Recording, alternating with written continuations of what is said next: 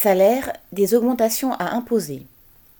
Selon Geoffroy Roux de Bézieux, le président du MEDEF, et alors que vont commencer les négociations annuelles obligatoires NAO entre parenthèses entre les patrons et les syndicats, ouvrez les guillemets, beaucoup d'entreprises augmenteront les salaires en 2022, fermez les guillemets.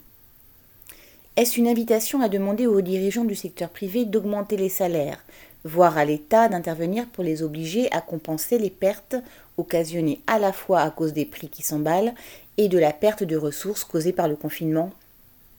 Certainement pas.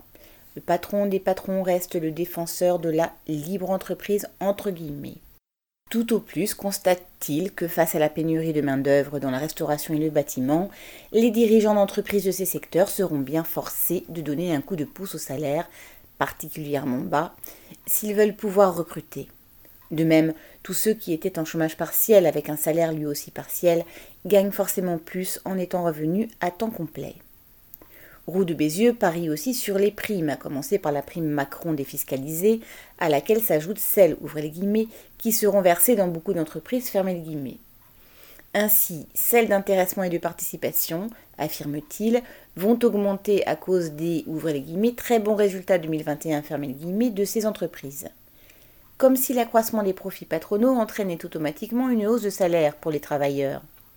Au contraire, c'est parce qu'ils tondent leurs salariés que les grands patrons s'enrichissent. Ils ne vont pas spontanément rendre d'une main ce qu'ils leur ont volé de l'autre.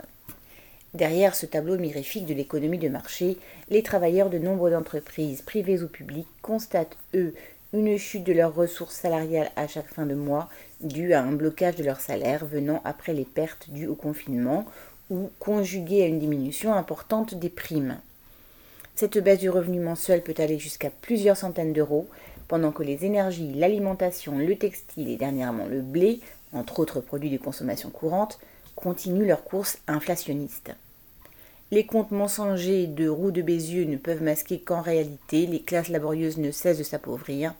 Alors, attendre une hausse de ressources d'une hypothétique reprise économique peut tromper ceux qui n'ont aucun souci d'argent mais pas les travailleurs pour qui la fin du mois arrive de plus en plus tôt. Quel que soit leur secteur d'activité, ceux-ci doivent se retrouver autour de la revendication commune d'une hausse des salaires conséquente d'au moins plusieurs centaines d'euros par mois, garantie par une échelle mobile qui tienne réellement compte des hausses des prix. Marianne Lamiral.